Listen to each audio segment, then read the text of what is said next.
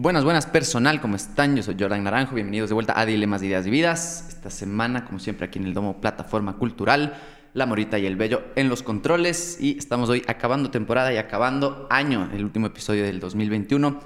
Y para cerrar con broche de oro, estoy acá sentado con un invitadazo, él es cantante, fundador, compositor de una de las bandas más representativas de acá, del país, de Guardarraya. Estoy acá sentado con Álvaro Bermeo. ¿Cómo estás, ñañín? Que fue, pana, eh, Madre. un gusto estar aquí compartiendo y presto a aliviar cualquier inquietud. Esa es, loco. Llegaste tempranito, loco.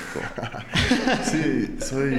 No, sé- o sea, no sé si es ansiedad de- o que soy puntual, un- una mezcla de las dos. Sobre puntualidad. Sí, sí. He tenido muchos problemas a lo largo de mi vida por eso. ¿En serio? Sí, sí, cómo no. Imagínate en un país como el Ecuador, puta. Claro. Le- Te toca esperar el doble. Literal. Nunca nadie nos había visto armar. Qué loco es el primero que nos ve armar y preparar. Pero bueno, somos, somos de confianza. Así que- Bien, igual estábamos acolitándote a quitarte el chuchaqui, loco. ¿Qué- Ahí estamos, ahí estamos.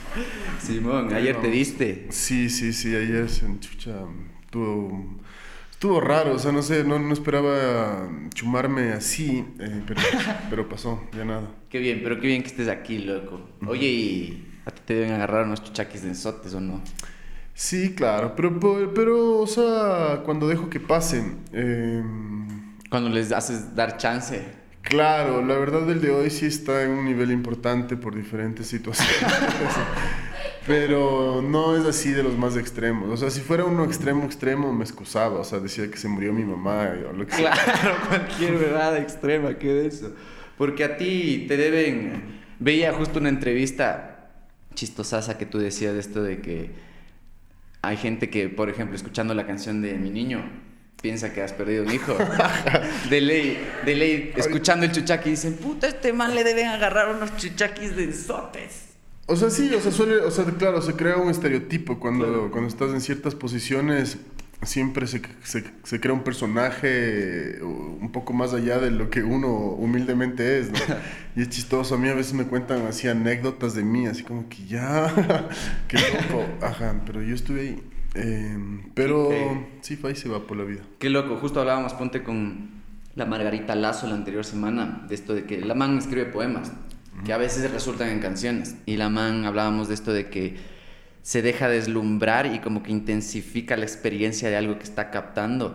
Tú haces eso full, ¿no es cierto? Al, al rato de escribir o de describir una cosa, por ejemplo, como, como el chuchaqui, en, en el tema de chuchaqui. O sea, escribir para mí y componer, eh, te soy sincero, no deja de ser un enigma. O sea, en última instancia yo también siempre me pregunto, digo, ¿de dónde mierda vendrá Sí, tanta huevada? O sea, y además a veces cuando, por ejemplo, dices, ah, por tus raíces musicales, o sea, y trato de explicar y bla, bla, bla, bla, digo, mi hermana estuvo expuesta al mismo con- contexto.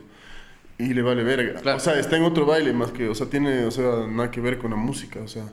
eh, entonces no deja de ser un enigma. Además también la gente ahí también suele tener un estereotipo que parece que vos, uno se va a las 5 de la tarde cuando el sol cae y se fuma un chafo o se toma o no sé qué y, y escribe, ¿no? Entonces ajá. a mí cuando, a mí incluso me saben decir a veces, oye, ¿qué te pegaste cuando hiciste esa canción? Simón.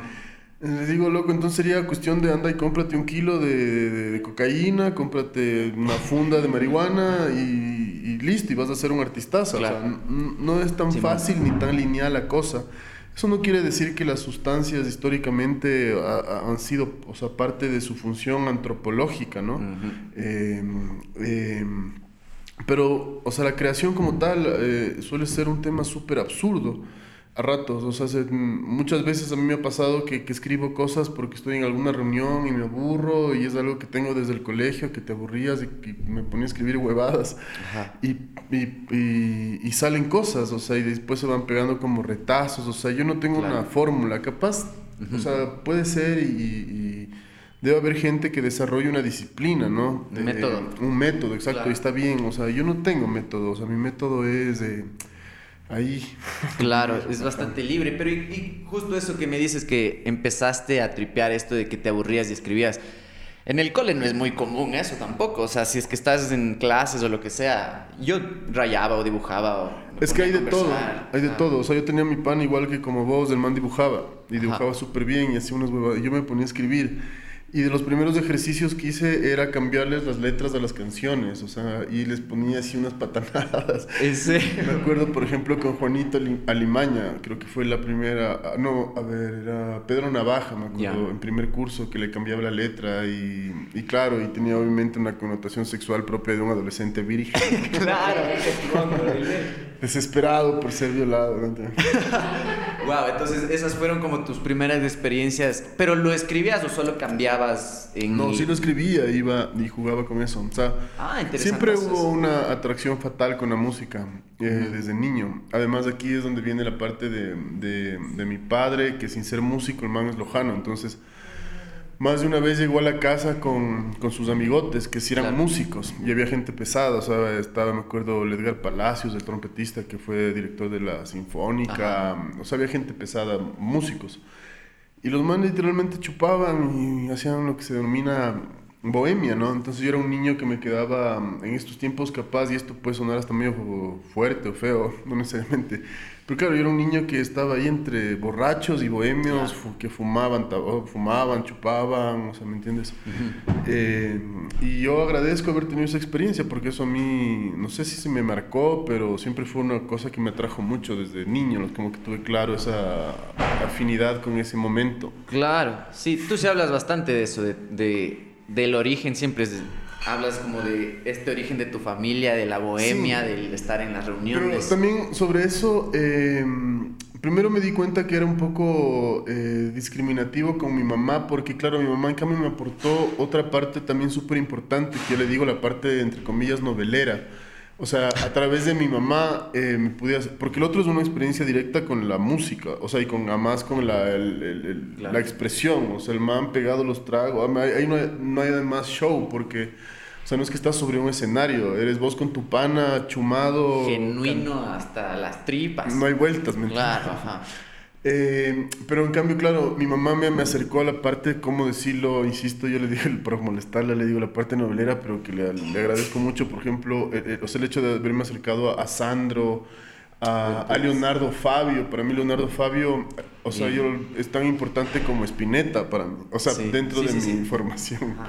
O sea, yo de niño y todavía disfruto mucho y me sacan a puta las canciones de Fabio. Em, y eso. Ah, ah. Eh, pero mi mamá, como insisto, me acercó más a... Tenía acetatos de Elvis Presley. Eh, mi papá mucho más pasillero. En cambio, mi mamá sí puta, tenía discos de los Beatles. ¿Me ah, cachas? qué cague, qué cague contraste. Total, total, ajá. Entonces mi mamá me acercaba más a esa, esa, esa, parte. No porque me motivaba, sino porque tenía la música que ella había comprado o adquirido. Y yo obviamente buscaba los acetatos y los escuchaba. Claro, el gusto de la mamá también. Sí, sí, yo también así llegué a Camilo Sesto, a Leonardo Fabio. Exacto, todo ese, personal. Qué arrecho, loco. Pero y alejándonos un chance como de lo musical, así, de tu familia, empezaste a cambiarle las letras a las canciones y cuando ya empezaste como a cachar que te resultaba de cierta manera fácil sacar ideas de tu cabeza y escribirlas, porque a veces no es tan fácil, o sea, como poner en palabras lo que te imaginas. Cacho, o sea, antes que la música hubo en mi adolescencia, mi adolescencia fue rara, como creo la de la mayoría, curiosamente, eh, y era especialmente rara porque no debía ser rara. Porque yo era un chico que de alguna manera debía encajar perfecto eh, eh, en, no sé, en el estándar social, pero me, pues ahora me doy cuenta que me faltaba la música, entonces eso me generaba eh, un malestar existencial rarazo. Entonces yo iba a una fiesta, en, puta, cuando tienes 15, 16 años, ir a una fiesta es lo máximo. Entonces yo iba a una fiesta eh, y no es que la pasaba mal, pero regresaba a mi casa y me sentía como la verga, loco. Y era algo que no, no podía, no entendía. Y hasta ahora no entiendo mucho por qué me pasaba eso. Capaz era la música que me faltaba. Eh, no sé qué te estaba contando antes, pero... Me estabas diciendo de esto de escribir, o sea, como que ah, un poco... Sí, en adolescencia eh, sí, me, me, dio por, eh, por tratar de escribir, además comencé a leer así poetas, o sea, era mi, mi época romántica. ¿Qué leías, loco? O sea, más que leer, o sea, tenía ahí unos libros, o sea, escuchaba mucho Lorca, fue también como mi aproximación con el flamenco. Ah, de putas. Em, eh, con la salsa, o sea, fue todo un, un, momento de descubrir géneros, como siempre. Em, y claro, era bastante, bueno, hasta ahora creo que los, o sea, heredo eso. Em, pero bueno, eh, escuchaba, como te digo, eh, leí, más que leía, o sea, es que no quiero que parezca que era un literato que Sí, leía no, poesía. incluso tú, tú dices esto que me pareció súper interesante, que tú no ligas el leer con escribir. O sea, yo siempre he dicho que a mí me gustaría leer mucho más de lo que leo. Ajá. Ajá. eh, de hecho, o sea, me parece un hábito eh, increíble Sí. y además hasta para la cabeza un ejercicio intelectual eh, indiscutible. Eh, y sí leo, sí me gusta leer, sí disfruto, pero bueno, volviendo al tema de, de- me, me gustaba, me- comencé a escribir, no es o sea, no escribí como tal, pero comencé a atreverme así a escribir algunos poemas, no sé qué, no sé cuántos, súper Qué súper románticos. ¿Y a qué edad de, hacías eso? Eso a los 15 más o menos. Como a los 15. Y me gustaba, me gustó una, me- y eso es algo que me encantaría mm, retomar, me gustaba alejarme, ver a la gente y ese, eso era un momento que me, me llamaba la atención y escribir. Ah, Eh, ujú. Ajá, tú en una entrevista justo hablas de eso, como que, de hecho, conectando con esto de los libros, en la misma entrevista, en, el mismo, en la misma oración, dices eso que para ti más te sirve que, más que leer un libro y como que tratar de sacar perspectivas para escribir, te servía más bajarte a la vereda. Y Una esquina, claro, ¿no? Ves que la esquina es todo. Eh, y eso creo que me marcó también una, una canción de Piero, que es otro personaje que en su momento cuando era niño me marcó, que se llama Pasar y Pasar, la canción, no sé si has oído, y dice, pasan, pasan, una, pasan los estudiantes corriendo atrás los policías, o sea, va narrando Ah, ajá. un montón de momentos cotidianos. Y, y esa canción creo que me marcó en ese sentido. O sea, tú te paras, pucha, depende de dónde te pares, pues te paras en un lugar transitado, vas a ver una película, vas a ver muchas películas. Claro, pero depende mucho con qué ojo le veas, justo. Obviamente, y ves muchos personajes y yo, o sea, yo creo que esa es mi, mi misión, más bien ser un ladrón de esos de esas cotidianidades. Exacto. Eso, tratas de... O sea, yo no Claro. creo que inventas nada, o sea, solo eres un ladrón de, de, de historias de la ciudad. Y por otro lado, o sea, yo siempre he sostenido o siento que hay una sola canción, o sea, no es que hay una sola canción. Y nosotros como que interpretamos una fracción eh, diminuta de esa mm, mama canción. Wow, increíble. Eso me conecta full con una entrevista que veía del Mugre Sur, de rapero. ¿Ya? El man dice eso, que el man no escribe, el man no es compositor para nada, el man es ladrón de experiencias, así. Y Sí. que las recolecta y las pone en un... Y es válido, un o sea, creo que es totalmente válido esa, ese, esa- ese, ese oficio de, de- de, O sea, es como también, a veces también lo veo, si quieres sacarle la parte de ladrón de, de historias cotidianas. Eres un- Cronista. Eres un, paisajista, Ajá. eres un paisajista, eso. ¿Y tú al dibujo nunca has estado como muy atado? Uy, me fascina, pero no le... O sea, por... Yo cacho, me encantaría, me encantaría. Tengo incluso ahí en mi casa la típica, una vez me compré unos, unos, unos, o sea, unos libritos de desnudo para medio Ah. hacer bocetos básicos, pero mm, me falta disciplina para eso y otras cosas más. Qué loco. Porque tú sí, cuando escribes, como dices, te beneficia un montón a tu creatividad salir, como estar viendo la cotidianidad o sentarte en alguna vereda para ver lo que pasa. Tú sí necesitas imágenes para empezar a escribir. Tú no dejas como que la mano se vaya y solo salga lo que tenga que salir en cuanto a palabras y después les da sentido. Sí, alguna vez tuve una novia que era fotógrafa y de ella le aprendí, eh, entre otras cosas, eh, ella me decía, puta, para que te salga una buena foto tienes que tirar mil fotos. O sea, tienes que disparar mil fotos y Ya. te va a salir una foto. Entonces, yo ca- eso es un ejercicio que le recomiendo a cualquier persona. Igual pasa con... O sea, si yo me... mm, Al menos a mí me pasa que si me, me clavo a tocar la guitarra ocho horas, de ley me va a salir algo. O sea, en algún momento, hasta por aburrimiento de Sí. estar practicando algo, alguna ideita se te viene. Pero si estás, claro, viendo la televisión, no va a pasar. Claro. ¿Me cachas? Ajá. Eh, o sea, y eso igual, escribe, o sea, además hay que superar esa, mm, hay que superar esa barrera y esa inseguridad, o sea, aterrizando en la parte literaria, o sea, es como que hay que escribir mucha mierda y por ahí aparece un, un- un brillante, algo que brilla, Claro. y eso rescatas. Pero hay que superar el tema de escribir, o sea, es lo mejor que puedes hacer. Pero ¿y cuando tú ya empezaste a mostrar a la gente lo que escribías? Nunca.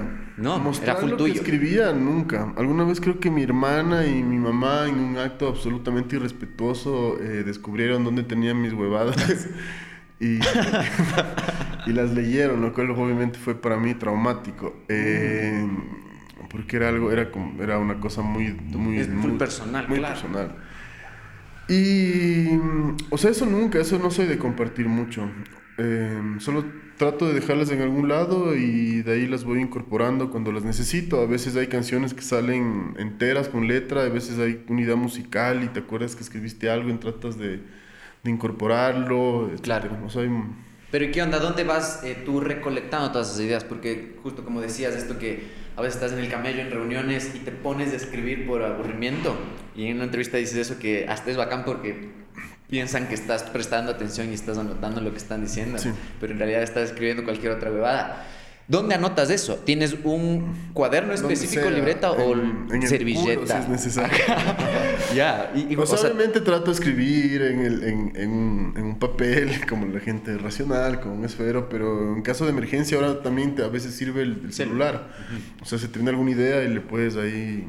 ok, pero no grabar, tienes una pues, base de datos a No, la que recurres. No, no, no, para nada. Para nada. Lo que sí tengo es, o sea, alguna carpeta ahí en la computadora donde hay un montón de cosas ahí que, que he estado escribiendo, ajá, a lo largo del tiempo, o sea. Ya, pero entonces si hay este procesín de escribir. Capaz sí hay un banco, si te refieres Exacto. a eso. Ajá. Sí, sí, sí, o sea, y a veces sí cuando, cuando me hace falta, de hecho sí recurro a ese banco y a veces sí rescato cosas. Eso es. Sí, sí. Justo eso, ajá, como. Como Porque base claro. de datos parecía claro como una cosa más sofisticada. Claro, que es robot. Pero sí, justo ese. ese ¿cómo, ¿Cómo dijiste tú? Base. No era base de Un datos. banco de... Un banco. O sea, es claro. una carpeta que tengo ahí de... Que de hecho se llama Poetía. O sea, porque quería ponerle poesía, pero me equivoqué y le fue una T y me gustó. Increíble. ¿no? Oye, pero entonces sí hay este esto de pasar a limpio, porque lo estás mandando a compu. Entonces sí hay como este de- del O papel a la sí, compu. o sea, al menos de hacer un ejercicio de registrar las cosas. Sí soy en eso medio... Más que metódico, eh, no sé cómo llamarlo. o sea, precavido a que no se te escape. Sí, sí, es como uno tiene ese, ese miedo de que se te... Sí, pero que se te vaya, que era antes de eso era muy común. Por ejemplo, no sé, tú cómo lo viviste igual como músico, pero por ejemplo, ahora tienes la chance de... Escuchas un tema en un lugar y tienes las aplicaciones, Claro. se te ocurre alguna idea y grabas en el teléfono. Antes llegabas a un lugar y veías una huevada que te volvía loco y no sabías qué chuchas también era. Y a mí me, llenaba, me cogió una angustia del diablo. O sea, me acuerdo tan claramente la primera vez que escuché Juanito Limaña en el Playland Park. Y para entonces a mí la salsa ya me gustaba. Puta, me pareció lo máximo, pero no sabía, o sea, no sabía cómo saber qué era, ¿me cachas? Claro. Ahora tienes mucho, es otra huevada, claro. Claro, qué foco. Y háblame un, cho- un chance de esto del, de, de tener como este banco de, de- de cosas. ¿Qué tanto tú recurres a ese banco? ¿Qué tanto abres esa carpeta? ¿Cada cuánto? ¿O cuál De es la ocasión? Una vez más me gustaría abrirlo más y, y trabajarlo más. eh, Pero es que no es tan necesario. O sea, si es que tú crees que no es necesario, tal vez ni le Sí, abres. es que no solo es un tema de, por ejemplo, a veces también me, me- me he puesto a, a tratar de, de recolectar anécdotas para no olvidarme, ¿me entiendes? Anécdotas de la banda, de Guardarraya. Ah, las escribes Eh, igual. Pero, insisto, es como que en eso sí me pasa a mí que tengo, como dice el refrán, salida de caballo, parada de burro. O sea, es como que me embalo, bla, bla, después ya me olvido, o sea... eh, pero, por ejemplo, ese sería un lindo ejercicio, o sea, y conversar con los panas, o sea, decirle, a, o sea, aparte de las que yo obviamente soy capaz de, acordarme, hablar con los otros y que me acuerdo de más cosas y eso seguir registrando, porque con, en dos décadas y un poco más de tiempo tocando, obviamente hay full huevada. Claro.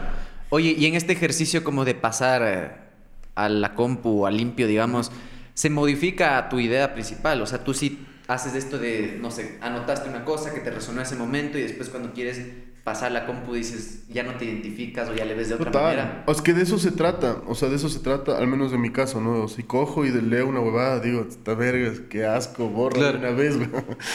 Antes que vea a alguien, no mentira. Eh, y sí, claro, de eso se trata y eso es la ventaja de que quede ahí plasmado. Eh, porque a veces uno igual, o sea, puede estar, no sé, pegado a los tragos, lo que sea, y escribe, y dices que bestia, hijo de puta, y te sientes que eres un poeta, pero Claro. tú ya lees, dices, brother, vaya, vaya a bañarse, güey. Claro. Pero, ¿y te sirve como, por lo menos como materia prima para hacer algo distinto a partir de esa misma idea? Porque a veces tal vez no es la idea la mala, sino como está A veces plasmado. sí, claro, claro. Pero a veces de plano se borra nomás. Ajá. O sea, borras y es un alivio borrar eso y más bien irte quedando con lo que uno entiende como lo que yo les digo el diamantito. Claro. ¿Y qué onda cuando justo este diamantito que encontraste y ya como que lo empiezas a pulir y te embalas con, este, con esta idea y lo empiezas a trabajar? ¿Te ha pasado que a esos diamantes después ya te desconoces un poco o olvidas en realidad qué es lo que estabas pensando al escribir eso? Como que te alejas de vos mismo. Eh, quiero entenderte bien lo que me estás tratando de preguntar. Eh, justo esto de que, por ejemplo, no sé, ya digamos, justo esto es una, una base de datos, como decía. El banco. El banco, loco, qué Ese banco, de ese banco, ¿alguna vez te ha salido alguna canción? ¿Has seleccionado alguna canción, que algún tema o alguna así como copy-paste, no. Claro. Pero sí como retazos, y eso sí muchas veces. O sea, de coger cosas y además coges y de ahí escribes algo adicional. O sea, pero justamente sirve como un banco de, de en este caso de letras, o sea, y de ideas, o sea, pero no es que siempre pasa, hay veces, insisto, que tienes una idea y una canción que te sale entera, a veces te sale una parte, a veces sale como retazos, a veces vas a ver por otros lados, es, al menos así es conmigo. Eso justo, y cuando te sale como por retazos y empiezas a unir a una frase que tal vez querías decir otra cosa, no le das un poco la vuelta para que quepa. Por ejemplo, tú escribes pensando en la temática, cuando ya estás componiendo, digamos, para guardarraya, Sí, piensas en una temática. o sea, no, eh, obviamente, cacho que la, la, o sea, las palabras tienen que adaptarse a la, a la musicalidad. Eh, entonces, no, no, tengo problema en cambiarle el sentido, la forma, siempre y cuando sea algo que me parezca estético y que me guste. O sea, no, por eso más bien fresco. No es que soy rígido en eso, no, es que no, no, más bien no. Eh, a mí me gusta que, o sea, alguna vez, por ejemplo, Paco de Lucía decía que el man les criticaba a los, a los guitarristas clásicos, decía que los manes, eh, por conservar el, la sonoridad del acorde, eh, ponen eh, cara de sentimiento y pierden el groove. Dice, yo prefiero que me den la nota sucia, pero déjame el groove. o sea, obviamente es lo que dice un genio como él, tampoco es que le está en piedra, pero me identifico. Sí, sí, sí, yo también comparto bastante El, el, ritmo sobre la nota también es bastante. claro, podríamos hacer un programa claro. solo de eso. Oye, y hablando como de esta parte como del de ya como seleccionar las partes y de, y de tratar como de armar, porque si es que te salen por retazos, medio se va haciendo un Frankenstein y después le das como un sentido. ¿Cómo empiezas tú a, a, darle el ¿Cuál tema? es tu problema con Frankenstein? no, es increíble. Mi, banda es todo un Frankenstein.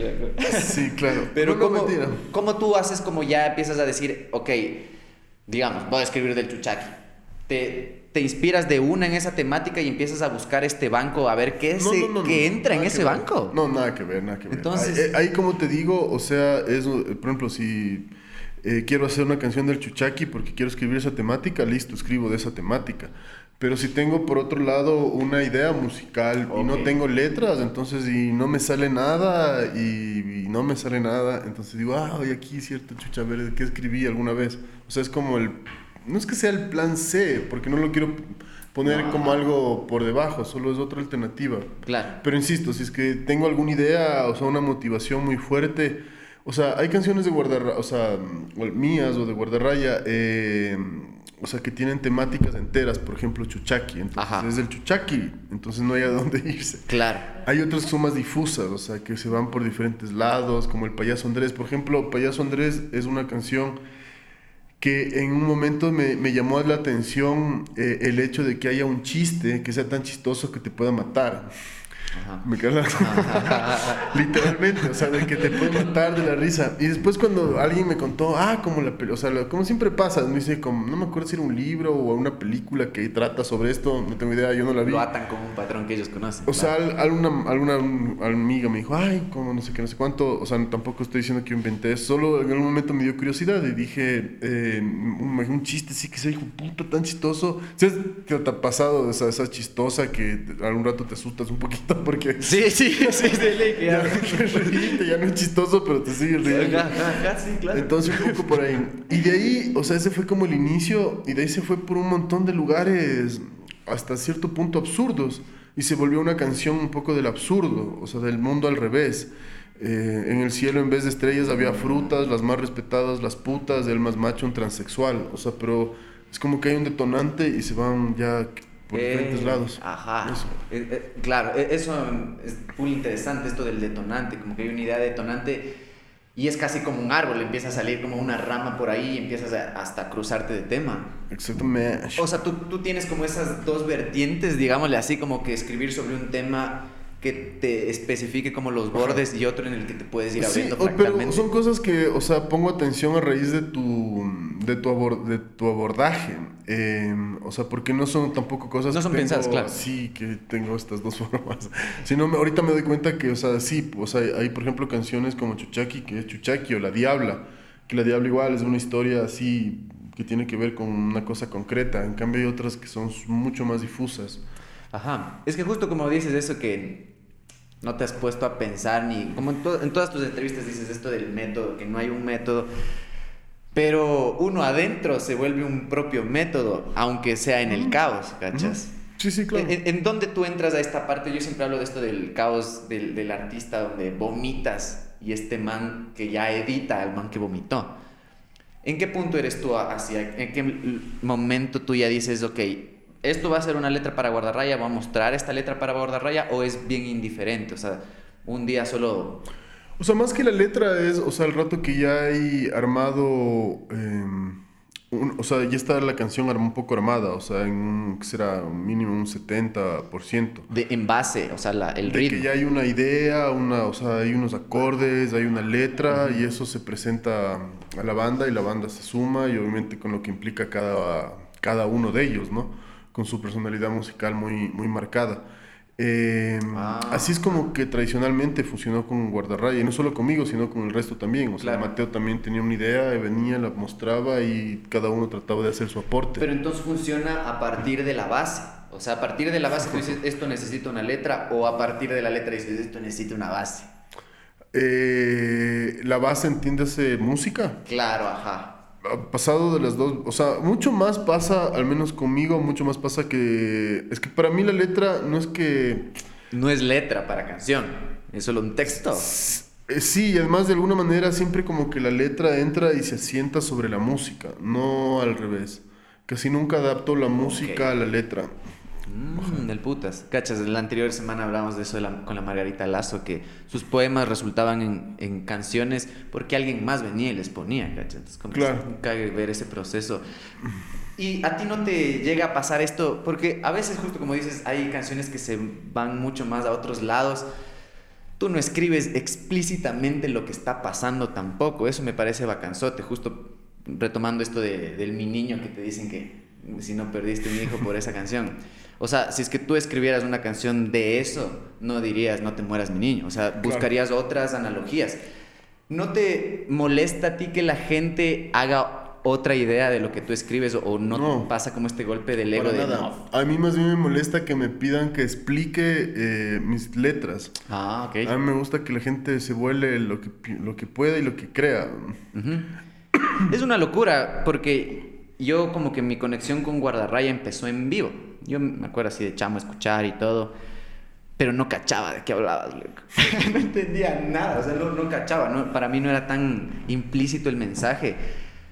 Y era loco porque lo escuchaba en la casa, pero yo empecé a entender tus letras en vivo. Es lo caso, tal vez por la sinergia de la gente, no sé, pero es, es, como interesante ver cómo tú empiezas a describir y a tentar el tema. Tú sí tratas de evitar ser obvio cuando escribes. Eh, depende, porque hay momentos, o sea, pero sí, en términos generales, eh, creería que ese es, o sea, como un ejercicio estético, ¿no? El, el porque lo, lo, obvio es el lenguaje común. Uh -huh. Y si estamos en el, en el, o pretendemos estar en el ámbito de la estética, del, del arte, de, de, lo bello, eh, obviamente tienes que eh, recurrir a otros recursos, porque si no, es que yo te amo, o sea, es explícito, ¿no? Exacto. Eh, entonces, eh, ese es capaz del lenguaje, insisto, común o lo que sea. Entonces, el, el, es que no quiero darme las de poeta porque no me siento poeta y es mucho respeto a la poesía. Ajá, ajá. Pero, insisto, si estás en el ámbito, o sea, que eh, intentas ser estético, que si intentas generar belleza, según yo, tienes, claro, que acudir a, a, otros elementos, ¿no? De descripción un poco más sofisticada, bien entendido lo que estoy diciendo, ¿no? Ajá. Eh, para justamente retratar, describir ese, ese, ese momento, ese escenario, esa experiencia, lo que sea. Ajá. Uh -huh. Y por ejemplo, sí te ha pasado que hay canciones que empiezas a escribir y no sabes de qué se tratan. Hablaba mucho, por ejemplo, con el cantante de La Madre Tirana, igual con el Mauro Samaniego de Da Pound. Y la Paula Navarrete también me decía esto, que empiezan a escribir y sueltan la huevada y después como a la mitad de un párrafo dicen, ah, creo que estoy hablando de cuando era niño. O sea, ese subconsciente escribiendo, ¿a ti te pasa mucho eso o no? No. Eh, o sea, no, no, esa, más bien ese, esa, esa experiencia no, no, la, no la cacho mucho. Eh, además, eh, eh, no sé, o sea, como que se escribe nomás. eh, y tienes una idea inicial o te vas por diferentes lugares, yo qué sé. Pero así como que de descubrir a la mitad del tema, no. No, ya, ajá, claro. Ahorita haga- hagamos un break para ir al baño. de una. Volvemos, volvemos al podcast después de paradas técnicas. As always, como la bielita hace lo que tiene que hacer, pues.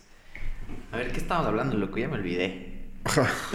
¿Qué era, loco? Bueno, hablábamos un poco de esto de, de, de- de escribir y todo esto de la... Háblame un poco como de estas analogías que utilizas. Eh, e- es full, no sé, a mí me parece fascinante cómo describes cosas que son bien capciosas, como que dejas pistas de las imágenes mentales. Como yo no me había percatado jamás de esto de que alguna entrevista te hacen de que te dicen, oye, ¿por qué dos medias de Norton y no una entera? Y dices, a ver, ¿qué te quepa la entera atrás en el bolsillo de atrás? Pues Claro, necesitas es que- dos. Eso es, me parece una genialidad, loco. Es como, si buscas tú como ir dando pistas de lo que tú te imaginaste, como que ir como que tratando de dibujar algo con las palabras. O sea, es que una vez más, verás, o sea, el, el tema es que eh, uno describe o... eh, o sea, uno describe experiencias.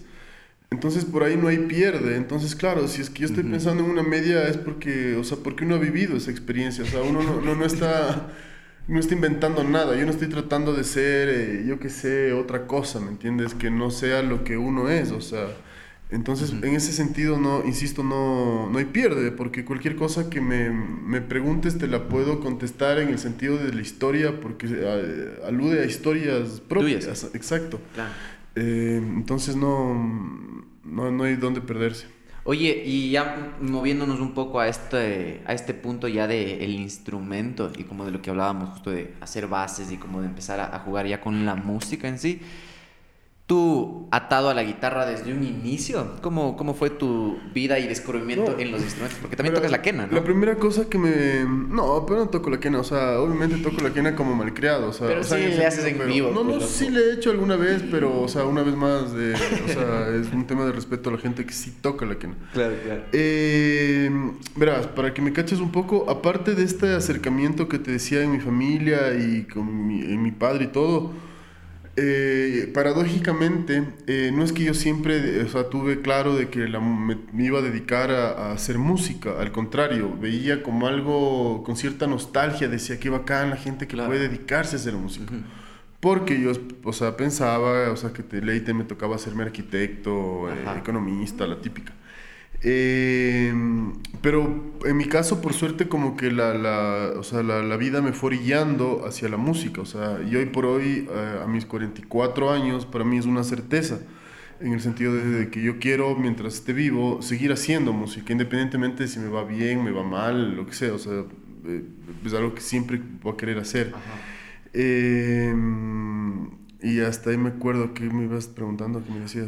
Me estabas contando justo que no era una certeza esto de la música, pero ¿cuándo llegas tú al instrumento? ¿Por qué empieza Ah, a el hacerse como cercano? Ajá. El instrumento, o sea, obviamente siempre me, yo me pasaba horas viendo a los, a los guitarristas que iban a mi casa, eh, verles tocar, la guitarra siempre me trajo, obviamente, me, o sea, es el instrumento que siempre me trajo, o sea, yo, de hecho ahora digo, me hubiera gustado, no sé, tocar el piano, lo que sea, pero no, en esos momentos para mí el único instrumento posible era la, la- la guitarra o el bajo también, que Así. eh, es un instrumento que me encanta. Eh, pero nada, alguna vez pasó que una vez más en la casa de una novia, eh, no sé, ella tenía una guitarra, una guitarra rota, así hecha birch. Ya. Eh, y yo cogí, medio que la arreglé, le puse cuerdas y ahí comencé como a, a hacer mis primeras travesuras. Eh, mi papá cuando vio esa guitarra tan, tan Maltrecha. maltrecha, cogió y me compró una guitarra, puta, que para mí en ese, tiempo era lo mejor del planeta, era una Yamaha así, comprada en Ricky.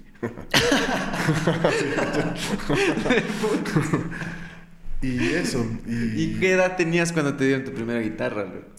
Que tenía unos 15, 16 años, ajá. Ajá, putas. Y ahí comencé. Y de ahí la única vez que tuve clases con un profesor fue con un gran guitarrista que tuve la suerte de conocer que se llamaba Ricardo Aguiar. Nunca supe más de él. Era un guitarrista del conservatorio, el Frank Liszt, era un cubano. El man tenía 27 años, era jovencito, pero yo tenía 17. Eh, y el man me dio clases seis meses, pero puta, hasta ahora siempre me acuerdo cosas, consejos del man que me han acompañado toda la vida, ajá. Como por ejemplo el tema de no caer en la tortura, que además es hasta, mm, o sea, puede ser peligroso para tu salud. O sea, me decía, el man siempre me decía, verás, primero coge la guitarra como te dé la puta gana, o sea, con que, que estés cómodo, o sea, eh, es tu, eh, number one. Y segundo, eh, si en algún punto estás de- de- dándole y te duele algo, páralo, o sea, no, no, no tienes que sangrar y que chuchas, o sea, hacer así como... Y, esas cosas siempre me parecieron valiosas. No sé si tú sabes que, por ejemplo, a, a Pa- al propio Paco de Lucía le criticaron un montón el hecho de... Porque el flamenco tradicional ortodoxo coge la guitarra como los clásicos, cruzada. Y Paco de Lucía cogió y la bajó acá y tocó así y ya eso no es flamenco. ¡Qué locura! O sea, ya le cayeron así, puta, con todo, o sea, y eso, básicamente. E- Esa fue tu formación, o sea, tu formación académica, digamos, en No, la guitarra sí. fue ese man. Sí, académica sí, fue ese man, que fue, si ya te digo, máximo habrá sido unos seis meses de profesor, Ah, eh, pero me dejó un montón de cosas. Ay, Y de ahí obviamente siempre ahí tratando de aprender, además obviamente con la gente de la banda, quieras o no, aprendes a la mala o a la Dale. buena, o sea, eh, y eso. ¿Y cómo eran tus búsquedas ya en la guitarra? ¿Qué temas sacabas? ¿Cuáles eran tus intereses? ¿Y cómo lo hacías? O sea, la música popular latinoamericana creo que fue lo primero que intentaba tocar y que, y que tocaba. Ok. Eh, o sea, desde música venezolana, Julio Jaramillo, eh, un bolerito de Julio Jaramillo, etcétera, etcétera. Eh, obviamente después me acuerdo en un punto es más avanzado tocar Silvio, porque el Silvio es un poquito más complejo que Mm. tocar, eh, o sea, Mila Re, o sea, con un- alguna progresión así súper simple. Eh, y eso, eso, por ahí. Pero después siempre, o sea, yo siempre he tenido curiosidad con todo. O sea, con, con la- a mí la música en, en- en su totalidad me da curiosidad. O sea, Ajá. no, no es que tengo, eh, o sea, alguna, no sé, especialización. Pero sí, vengo obviamente de la beta de lo latinoamericano, de los pasillos, de, no sé, de por ahí, pero escucho de todo. Claro. ¿Y cuándo empezó ya, a- empezaste a arriesgarte a componer tus cositas? Como las primeras ideas que empezaron Casi siendo que basarse. de un inicio. O sea, desde que tenía una guitarra en las manos siempre hubo ese atrevimiento de tratar de hacer una cancioncita y obviamente siempre era un tema... eh, o sea, a mí me pasaba que por ejemplo estaba en mi cuarto y hacía alguna cosa y yo escuchaba y decía, chicha, ¿qué mierda le va a gustar esta huevada más rara? O sea, ya intentabas cantarle encima. de- claro, claro, porque uno escucha lo que pues, sonaba en la radio y lo que pasaba y claro, y salían unas cosas rarísimas que ahora, claro, dando gracias a Deus, o sea, la gente se tropea. Oye, pero entonces sí hacías este intento como ya de ponerle a las... Porque ya en esa Sí, época sí. Ya, escri- ya tenías cositas escritas, Sí, sí, tal vez. Claro, claro, claro.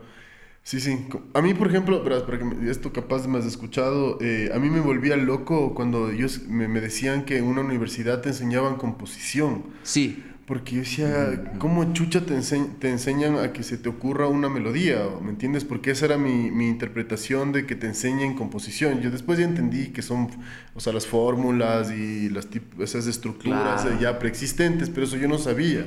Yo decía, eh, clases de composición, o sea, para mí la composición era que se te ocurra una idea. Claro. Entonces, ¿cómo te enseñaban eso? Ajá. Y me volvía loco pensando hasta que después ya entendí que no, no, no es que te enseñan eso, sino que te enseñan las fórmulas de dos estrofas, la parte C, etcétera, etcétera.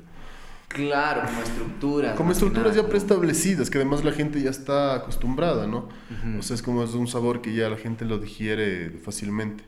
Y tú empezaste a basarte en, en cosas que escuchabas, en las estructuras. ¿Cómo era tu manera de No, no, estructurar? yo disco? cuando comencé a tocar, o- no, no tenía ni idea de nada, de nada. O sea, sabía pues, de tres acordes Eh, que paradójicamente eso de alguna manera me ayudó a hacer canciones súper simples eh, que la gente se, se identificaba. Claro. Eh, y además desde el valor de la simpleza. Pero nada, o sea, hacía lo que podía, o sea, siempre más bien estaba al límite de lo que podía. Entonces al inicio obviamente sabía tres acordes, entonces con esos tres acordes tenía que hacer una canción. Es que la limitación explota la creatividad también. Sí, o sea, ¿Cómo no? O sea, insisto que a mí en algún momento me, me jugó para bien, ajá. Qué loco, weón. Oye, ¿y, y, cuándo fue ya la primera vez que dijiste, arrecha esta canción, voy a mostrarle a alguien? O sea, siempre le contaba a mi novia, o sea, porque ella obviamente era mi pareja la que estaba conmigo en ese entonces. Ahora me odia. Qué verdad. Eh, y, y, de ahí no, sí, a los amigos, claro que les tocaba. O sea, ya, además ya, ya, ya, ya, tenía como cierta cercanía con gente que hacía música. Entonces, más bien ya estaba en ese, en ese plan. O sea, ya había pasado de. O sea, de, más que mostrar, no, no dejaba una fiesta y, oigan, paren todo, tengo una canción. Claro. silencio, bájalo, güey. claro, cagando la fiesta. Sí, Ajá, no, no, para nada. Pero sí había ciertos personajes con los que sentía la confianza para decir, ve loco, tengo, tengo estos temas. Yo, por ejemplo, la primera vez que le toqué 1537 a alguien fue a un amigo, pero yo le toqué más como una suerte de chiste. Y el man me dijo, loco, esto es una bestia. O sea, el man más bien como que me motivó. Eh, porque claro, un barcecito ahí cojudo, rarísimo, con una letra larguísima que te ahoga. O sea, pero ahí pasó. Qué loco, en serio. ¿Tú no le tenías fe a ese tema? Es que eran tiempos que yo no me tenía fe ni a mí. ¿Y qué fue lo que hizo?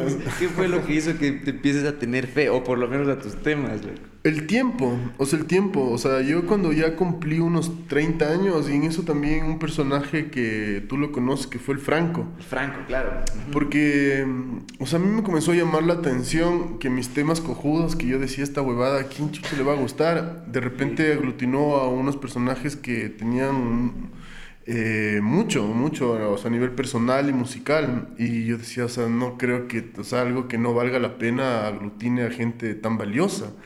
Y a eso en algún punto se le sumó el Franco, que era alguien que yo veía así como un personaje de que ojalá algún rato le pueda dar la mano a ese man. Claro, qué loco. Y de repente se volvió un man que estaba al lado mío y decía, no, dije, aquí hay algo, de ahí si lo explotas o no es tu problema, pero aquí... Something's happening. Qué foco, qué foco es este, este punto de validación que te da otro, o sea, como que te dan las personas y que te empiezan a dar como esta...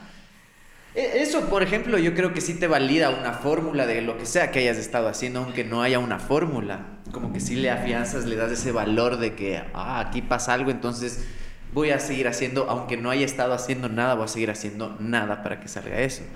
Y cuando tú ya empezaste a sacar tus... Oye, pero antes de eso, háblame de la quena, loco. Eso no me contaste. La, quena, la quena, Yo estaba en el Borja 2 Los Andes y en primer curso, eh, me acuerdo, era el típico concurso, o sea, el típico e-, evento cultural y me acuerdo salieron unos manes que habrán estado, yo, yo, yo estaba en la primaria, habré estado en un cuarto grado, habré tenido unos nueve años, algo así. Eh, y nada, me acuerdo salieron y tocaron Sin ti, no sé si ubica esa canción, es Sin ti yo no puedo vivir, amor. Es una canción folclórica que tiene una quena increíble. Y nada, o sea, yo escuché la quena y, o sea, hasta ahora es un sonido que me vuelve loco. Y esa fue la primera vez que me acuerdo que la quena me, me sacó la puta. Y hay una canción que, si no estoy mal, es la canción 3 o 4 del disco de Juan Esteban Cordero, el hermano de Sebastián Cordero, de la película, de la película Sensaciones. Sensaciones ajá. Ahí hay una quena que es una estupidez. Que o sea, por esa canción yo me compré una quena. Ah, ¿en serio? Y, y sí las tengo ahí. Ahorita tengo un problema con las quenas que tengo dos perros husky que cada vez que toco la quena aullan. Los males vienen, piensan que, creo que piensan que estoy aullando, entonces vienen donde mí y se ponen a aullar así felices. Entonces es focazo, que lo hacen durazo. Entonces eso me...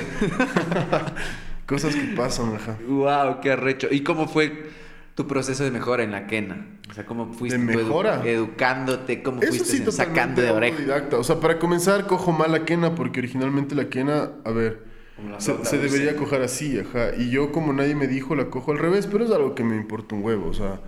pero claro, alguien, insisto, o sea, pero y fue y soplando y, tratando de sacar, eh, o sea, de oído. Después me acuerdo alguna vez me compré un, un librito así que te decía cuáles eran las notas, etcétera. Y como eran, cómo se hace. ahora hay unas locuras, o sea, ahora hay unas páginas, vos sabes, o sea hay unas páginas que te metes, un, ves un tema y te dice cómo es el acorde, si le quieres cambiar de tono, te cambia de todo, o sea, todo, o sea, cómo suena, etc. Claro, justo eso hablábamos con la Margarita Lazo la anterior semana, loco, de que la man decía como, puta, ahora tienen los tutoriales, tienen todo. Antes tocaba ir a comprar el cancionero de la esquina. Vos comprabas los cancioneros. Claro, había uno de música nacional de un man Ortuño, si no, no estoy mal, que te vendían en JD Feroz Man. Eh, y claro, eran libritos que tenían así, te ponía ahí la M. O sea, digo, chucha, ¿y cómo chuchas es la M?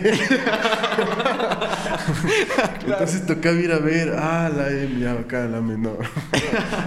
y ahí, ahí se le daba. Claro, focazo, focazo ese, e, e, ese mecanismo de mejora que había, que era ir a comprar. Igual que comprar discos, te tocaba salir. Igual que comprar porno. Igual que comprar lo que sea. Yo me acuerdo, yo estaba, el Borja 2 era aquí, y, y claro, en esos tiempos. Eh, aquí en la. A ver, esa es la 9, 9 de octubre y 20 milla. 9 de octubre y 20 milla. Está el Borja 2. Y igual éramos niños todavía. Y salíamos al Amazonas y claro, íbamos entre todos a comprar una revista porno. Entonces ya comprábamos la revista porno y éramos así un montón de niños. O sea, y chucha, y dabas la vuelta a la página y wow, claro. Haciendo vaca para. Ahora, puta, cacha, yo no sé cómo será, yo no tengo hijos, pero puta, es focazo. En el internet tienes huevada en media, o sea.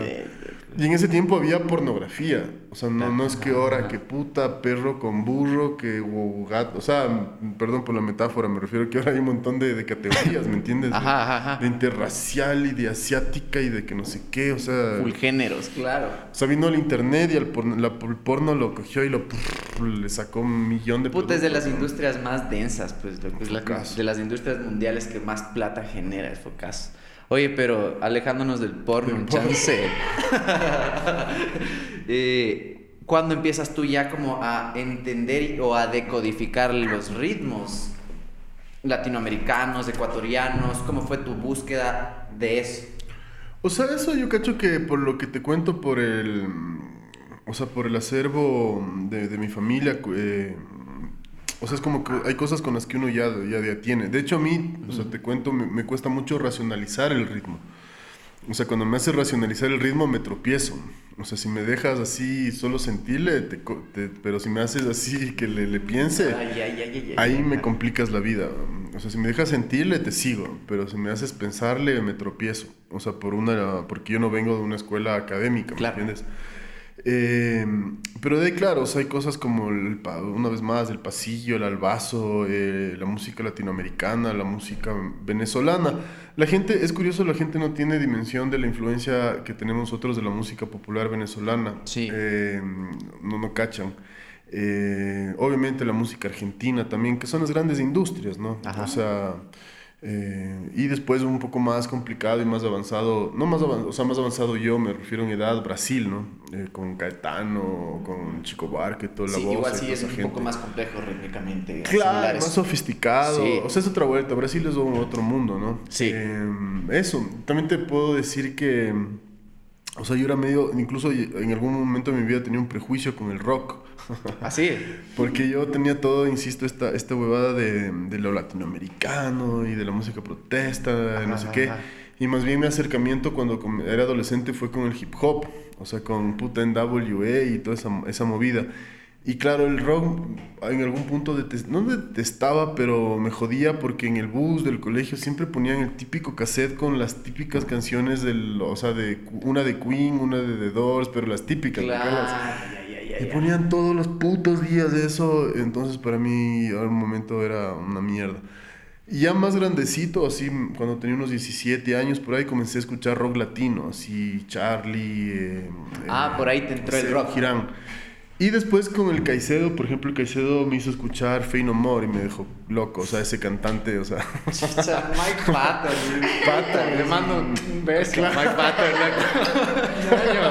Calla acá. Claro, qué, qué cantante. Qué bestia, Entonces, claro, y hay, obviamente, por ejemplo, ahorita para mí una banda esencial es Doors, o sea, es... para- Ah, te reconciliaste con ese Total, no, total, total, total. O sea, no, no, y sí, obviamente escucho y me gusta, o sea, no solo de Doors, pero, pero de ahí vengo, sí, ese fue como un proceso. Interesante, interesante cachar eso. Es es full loco esto de cómo se empieza a generar una fusión también en tu sonido con cómo vas descubriendo tal vez y hasta cómo te haces como un poco amigo también del rock de alguna manera. Yo leía una cosa que escribía el Peque Andino alguna vez del, del Paul sobre que el man no escuchaba rock. O sea, que el man era pasillero, tocaba música latinoamericana y en un punto escuchó Led Zeppelin y dijo, ¿qué onda esta bebada? Y Claro, descubrió y dijo como, puta. ¿qué pasó aquí? Que es como un encuentro súper loco. verás, una vez me pasó, eh, una vez me invitaron a que hable, era un como, no sé, era un, ¿cómo decirlo? Un coloquio, taller, no sé, Ya. de la música protesta. Y claro, una vez que, primera vez que me ponía a profundizar sobre la categoría música protesta, entonces me pareció absolutamente absurda. Porque claro, uno habla música protesta y te retraes a la música hecha en eh, las dictaduras latinoamericanas, etcétera, etcétera. Sí. Y así, bla, bla, bla. Y todo bien. ¿Qué más protesta que el punk, que el rock? O sea, que el rap, Claro. o sea, ¿me entiendes? Entonces como que se queda Ajá. música protesta, del blues, o sea, eh, el punk, ¿me cachas? Sí. solo piensa en el punk, el, el mismo cantejonto, eh, o sea, el, el- el gitano gritando su, su desgracia, etcétera. Pero claro, Claro. es cuando dices, valen verga las categorías, ¿no? O sea, esas son tan limitadas, o sea, música protesta. Eh, y nada, no sé por qué te ha contado eso. No, pero tiene todo que ver. O sea, etiquetar una cosa por algo que tú crees que es el límite de eso es como un poco, no sé, cortarle Ah, las y alas de... eso, hablando de lo que hablabas de, mm, eh, del Paul, eh, igual, o sea, yo con todo, o sea, de- yo no soy un tipo que vengo del rock para nada. Ajá. Eh, y, pero sin embargo el rock ha sido como una suerte de madre, o sea, que acoge a toda la periferia musical, ¿me entiendes? Por eso vos en un festival de rock eh, tienes de... Puta, el guanaco, tienes a guardarraya, tienes Claro. a rock, o sea, ¿me entiendes? También, o sea, es, es- siempre le, le- y ese agradecimiento le tengo eterno, o sea, siempre, o sea, siempre el festival de rock era el que nos acogía, a pesar de que nosotros no éramos rock. Y con Guardarraya pasaba una cosa peculiar, que éramos eh, muy, muy densos o muy heavies para hacer pop, pero por otro lado éramos muy light para hacer rock. Claro. Siempre en una, en una línea. Sí, sí, sí. Que, mm, yo no tenía problema con eso, o sea, porque nunca me ha interesado hacer nada. Pero una vez más, conceptualmente, o era, era, era jodido ubicar dónde les ponemos estos manes. Claro. Y complicado también porque en, en la época que nace Guardarraya premiaba mucho el rock. O sea, tú mismo dices esto de que el mérito o el era... ska, o sea, lo más... Ah, el ska, o las bandas grandotas. Chan, chan, chan, ska, sí, exacto. Claro, claro, de esa huevada media depresiva que no sabían qué mierda era. Qué loco. ¿Cuándo, cuándo tú sentiste que la gente ya empezó a identificarse con Guardarraya? Ya, ya Con como... el disco quitarán de ahí. O sea, Ajá. antes de eso éramos una banda que a veces tocábamos en un cuarto así, que habían tres cojudos, que el uno te quedaba viendo los zapatos. Eh, Ah, es cierto que, que dices que acababan de tocar y sonaban los platos. sí, eso, alguna, tocaba un tiempo que tocamos aquí en la zona, sí, claro, o sea, tocabas un tema y nada, que chucha, si no, sí se oían solo los platos. Eh, Hijo de puta, claro. En el disco Quitarán de ahí, después del Quitarán de ahí, o sea, cuando salió el disco Quitarán de ahí, ahí siempre donde íbamos había gente y coreábamos canciones. Sentiste Así- que fue un así- parteaguas. Sí, sí, fue un bisagra, o fue un, momento bisagra. Porque antes de eso. Y claro, eso a veces a mí me hace cometer, eh, o sea, errores en el escenario que, claro, uno viene de esto, de tocar en un, o sea, tocar en un cuarto. Y claro, si, si alguien aquí se asusta porque alguien dice una mala palabra, chucha, no vengas acá, loco. O sea, me tienes que quedarte Claro. la casa. Pero claro, cuando ya vas llegando a otros escenarios ya se vuelve eso violencia. Y claro, no, no es la intención ser violento con nadie. Eh, Claro. Pero son cosas que pasan. Qué loco. Yo, yo, yo me acuerdo que les, les vi por primera vez. Fue una locura cuando la primera vez que les vi, porque es una cosa que ya nunca más volví a ver, que fue un festival que se hizo en la Plaza del Teatro, que tocaba Guardarraya y Mileto, loco. Qué hijo de puta, loco. No, eso fue 2009, 2008, alguna que tú cantaste Soledad, loco. Ay, sí, sí, claro. Eso es de los orgullos máximos que tengo a nivel musical. Poder y, y, la cantaste ahí. Esa fue, vi en una entrevista que hablas de cuando cantaste Soledad. ¿Es de esa ocasión? ¿O cantaste otras no, veces? Sí, canté una vez en, en la plaza donde es el Cinemark, los, los cines. Ah, ya, ya, en la Plaza de las Américas. No me preguntes por qué razón eh, había un concierto de Mileto ahí. ¿En serio? ¿Qué Ajá, y me invitaron a tocar y fue vacanzazo. Sí, esa canción para mí es esencial, La Soledad de Mileto. Qué loco. Oye, retomando y aterrizando un poco más en esto del, de los ritmos ecuatorianos y cosas así. Tú dices justo en una entrevista con el Mateo que no piensan en qué voy a hacer en estilo cuando están generando un tema, como que hagamos un bolerito de ni sé qué o tengamos esta huevadita cubana, no piensan en eso, solo dejan como que fluya y después existe el análisis. ¿Cómo es ese procesín? O sea, no hay análisis ni siquiera o cómo es. de lo mismo que te dije, o sea, yo inicialmente no tenía la capacidad de decir, a ver, puta, quiero meter un, un seis octavos, porque no tenía la puta idea que era ni el seis octavos, ni el dos cuartos, ni nada. Sabía que había una guitarra y le... ¡Ay, ya, me entonces, una vez más, según yo, eso, o sea, no sé si me jugó a favor, pero era más bien te estoy describiendo con sensatez lo que pasaba. Entonces, yo estaba siempre al límite de mi limitación. Claro. O sea, capaz es una redundancia lo que estoy diciendo. Entonces trataba de con lo que podía hacer temas. Por, obviamente en 20 años aprendes y sí me he preocupado porque creo que eso es un... Eh, o sea, no quiero hacer eh, alegoría de la ignorancia, o sea, no, no se trata de eso. Em, y creo que es un deber siempre estar aprendiendo, pero la ignorancia también tiene su huevada. claro, sí, o sea, la visceralidad. Que tú Exacto, la visceralidad. Eh, el no estar pensando. O sea, porque yo no tenía yo no, yo no tenía la capacidad, no, yo quiero ser un pasillo jazz. O sea, claro. porque no tenía esa capacidad.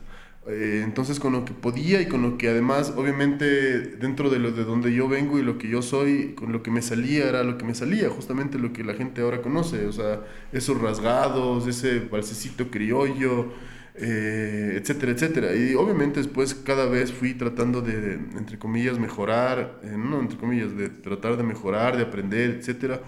Y fueron saliendo otras cosas. Eh, y claro, ahora ya no, cuando las composiciones de ahora no son las composiciones de hace 20 años.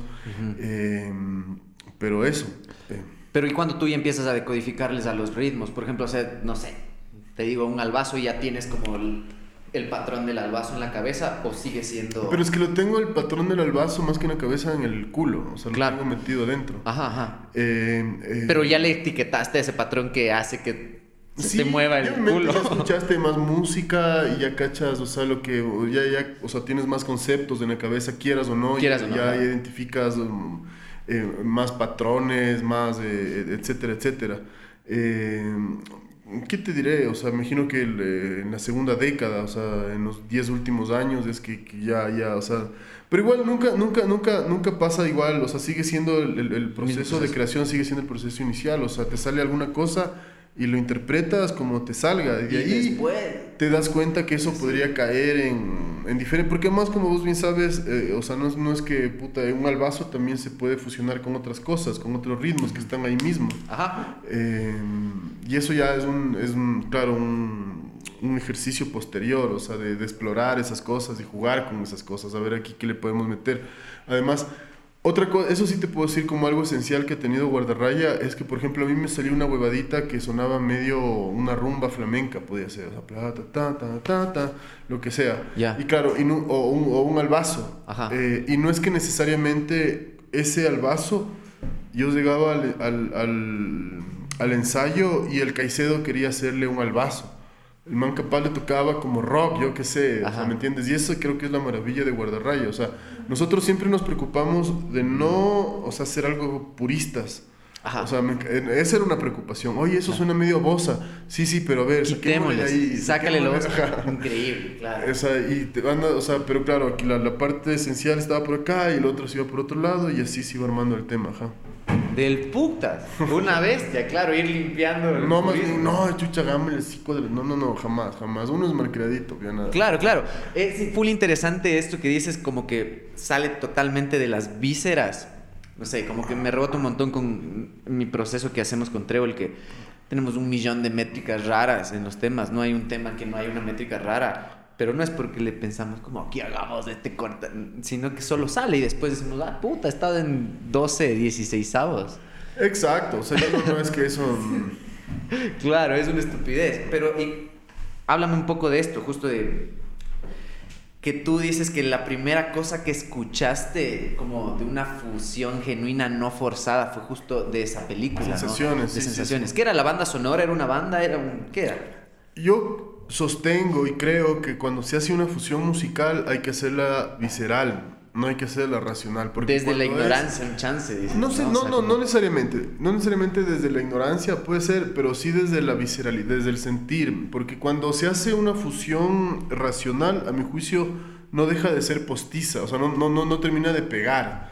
En cambio, cuando simplemente tocas y te amalgamas a, ese, a eso, eso que está pasando ahí, ahí la huevada como que sí se pega y sí grubea. Porque cuando, ah, no sé, es mi, no, no, es que así es lo que pienso. Claro, este proceso. Em, y eso. Focazo. Yo, yo a mí me, me, me, identifiqué tanto con eso porque creo que justo, ajá, como crear desde el no saber a veces te sorprende mucho más que, que, decir como, a ver, aquí voy a utilizar un acorde Max 7 y voy a resolver el... Exacto. Por otro lado, yo te soy sincero, eh, envidio muchísimo a esa gente que tiene, por ejemplo, a mí me vuelve loco esa gente, o sea, me, he visto en películas así que, por ejemplo, tiene la capacidad de decir, a ver, aquí unas trompetas y escribe, o sea... ya le escucha en la cabeza. Le escucha y escribe. Ajá, Eso, o sea, digo, Dios mío, qué ver, ojalá la próxima vida, pues... claro. Porque ahorita ya no, Ya no avanzo. Oye, quiero. pero ¿y cuándo es este punto, hablando ya de, de, de la banda, como el... Tú dices que Tú en la mayoría llevas los temas ya completos, llevas las estructuras, o la banda también te sirve justo para completar eso que a veces... No, por supuesto, o sea, la banda es definitiva, porque además, eh, peor en, eh, eh, en, un inicio, porque en un inicio eran cosas súper básicas, porque yo apenas podía interpretar uno o dos acordes. Entonces era quedarme, que además de eso no necesariamente está mal, también eso de que, según yo, hay que tener cuidado, no, no, no el que mete más acordes es, es el mejor, o sea. Claro, totalmente. Eh, y además del otro tiene el valor de la simpleza, ¿no? Eh, pero obviamente, o sea, la banda es definitiva, o sea, cada uno de los personajes que ahí habitan, esos animales salvajes, eh, o sea, son ingredientes esenciales o son matices importantísimos como, como, colores o como sabores musicales. tanto el Caicedo, el Mateo en la guitarra, o sea, son, o sea, o sea, yo sé que hay algo medular sobre lo que se tiene que, o sea, se tienen los otros, o sea, todo el talento de los otros se para sobre algo. Claro. O sea, ya. Sí, eso sí, pero lo, pero eso, es, eso también es parte esencial del rostro de Guardarraya, o sea, sin, sin lugar a dudas. O sea, para nada creo yo, yo sé que obviamente como frontman y como, compositor tengo un peso específico. Claro. Pero para nada, o sea, yo creo que, o sea, yo aglutino todo eso, o sea, la, participación de los otros es eh, fundamental, esencial. O sea, tú sí piensas... Del Caicedo y del Mateo, o del Mateo y el Caicedo. O sea, tú sí piensas que ellos van a... O sea, nunca llevas una idea ya específica de otro instrumento tú, solo llevas de tus partes. Pero no, claro, como todos, o sea, porque en el, más en el momento de... Es que tampoco, insisto, no, no es un tema tan metódico ni que tan racional, claro. sino somos tres panas que puta nos juntamos a pegarnos un trago, toquemos, bla, bla, bla, tenemos los temas y obviamente un rato alguien va a decir, loco, metámosle una trompeta aquí, chucha, sí, loco, qué rico hay una trompeta. claro, y ahí, o sea, o sea... Oye, háblame de esa primera vez que se juntaron, porque vi ahí una entrevista que hablabas de que te invitaron a tocar unas percusiones o una, alguna cosa en otra banda y hacer coros, y de ahí le conociste al Caicedo. Ahí le conocí al Caicedo y al Mateo. Ah, los dos. Sí. Focazo. Sí, sí, sí, Focaso. Focaso, claro. es, es, un amigo ahí querido, que, de esos amigos que son amigos pero que no les ves nunca. Ya, sí, sí. Eh, bueno, un amigo ahí, el man siempre cantó, un gran cantante, cantante de rock. Eh, y el man un día me invitó así a un. Yo, o sea, así a, un, a, una banda que se estaba intentando formar. Ahí era una travesura. más que un intento formar una banda. Y en esa banda yo tocaba las maracas y, y cantaba. Ajá, o sea, hacía los coros, hacía los coros. O sea, porque el cantante era mi pan, el Enrique. Eh, y eso no duró mucho y ahí, claro, quedaron colgados unos temas como Hábleme más suave o Big Bang. Ah, de esa, en esa banda. Sí. Si no estoy mal. Si no estoy mal. Pero bueno, lo que pasó y así se forma Guardarraya es que ese, esa se disolvió. Y ya le conocí al Caicedo y al Mateo y yo les llamé un sábado a decir, oye, puta, y- pero sí, porque ahí ya llegamos a tocar Big Bang, ya hablé más suave, ese era los temas a tocar, de hecho, ya, ya existían esos temas. Ah, eso justo te iba a preguntar. O sea, ¿qué, qué hicieron? Así no creo que hayan Sí, sí, llameado. y otro más, un oil también había. Y ahí le jodíamos al Caicedo, el bazar novedades Caicedo, porque, o sea, tenía ahí una, un mosaico ahí de, no era, no era una batería ni nada, sino era bazar novedades Caicedo.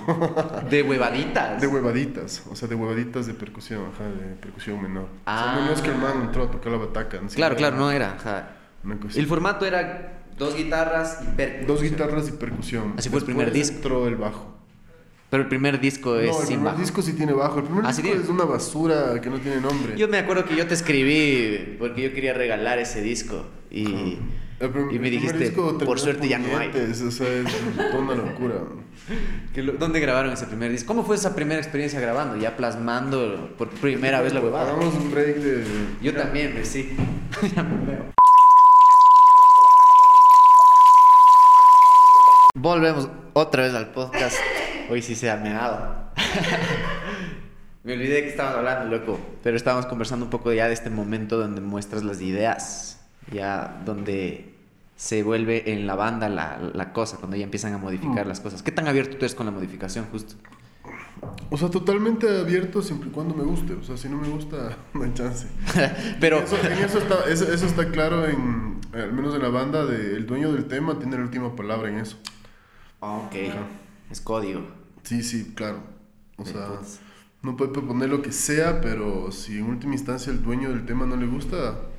Pero en general no, no hemos tenido problemas con eso. O sea, somos bastante abiertos y por algo vamos más de 20 años tocando. Claro, oye, pero sí hay como este punto como un poco más de, no sé, hablaba con el Feli de la máquina camaleón, que él dice como que la estructura casi no se toca, así como que trata de que no se toque y las letras van modificando. ¿Tú tienes No. algún, algún hijo preferido, las letras o la estructura?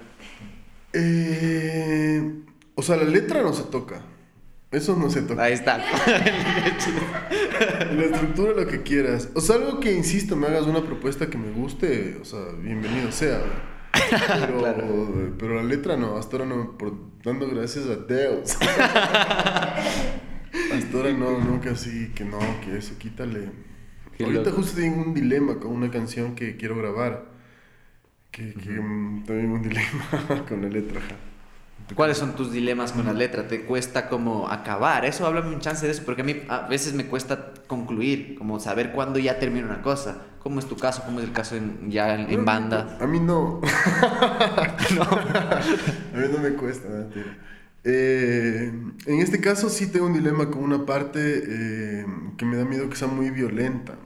Eh, y una vez más, no es la idea que sea violenta, pero por otro lado digo, chuchas, así salió la letra, ¿por qué le voy a cambiar? Eh, Pensote, ajá, ese es, ese es el issue. ¿Pero qué? ¿Es como una censurilla tuya? ¿Qué tanto te Es una censuras? censurilla mía, exactamente. Es una autocensura mía que, con la que estoy lidiando y con la que estoy... Porque es un tema que me gusta mucho, que todavía no lo grabo, que lo quiero grabar, pero sí, sí, estoy ahí lidiando con mi autocensura. Focote. Focazo. claro, sí, Por, por censote, eso uno toma. Oye, ¿y, y cuándo empieza ya a surgir esta idea de, de hacer que la banda crezca? Empieza con un bajo, o sea, empiezan a tener esa necesidad del bajo. ¿Cuándo empieza ya a hacerse... eh, Guardarraya eh, o sea, ha sido y es una bolita de nieve. O sea, Guardarraya nunca, nunca fue la, la, por ejemplo, un boom o, un- la, o la banda de moda. O sea, Sí. siempre hubo otras bandas que eran las bandas de moda, por suerte. Y hay... eh, pero Guardarraya siempre, y eso creo que es algo súper bueno de Guardarraya, que fue un, un crecimiento Claro. súper estable. Entonces es un público súper fuerte. Es, es- o sea, es gente que se tatúa a la banda, o sea, que me quedo loco. Eh, ¿Me entiendes? O sea, Sí. y, y eso, es, es una bolita de nieve que ha ido creciendo y eso creo que es nuestro, uno de los, no sé, las cosas más, más mejores, mentira. una de las cosas mejores que tenemos. O sea, que eso es una cosa que no, no, es un tema que, puta, yo salgo en los programas de cocina de la mañana. Sí, claro, claro. no, no hay la farándula de por medio que hace como que impulse el crecimiento. Oye, pero es lo caso en la época que ustedes salen, como decía un chance antes, que esto de de que el rock premiaba bastante, que el pogo premiaba bastante, o sea que los carteles de, festivales a veces estaban construidos con el que menos hace poguear y los que más hacen poguear iban cerrando. No, nada, exacto, por eso era lo caso.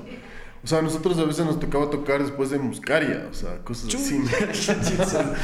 y, era, y era un, un montón de orcos así viéndonos pero tranquilos, o sea, pero... Ah, todo bien. Y, aplaudían y todo, y chucha, y obviamente uno con los huevos acá, pero dándole, o sea, y chupa y dale, güey.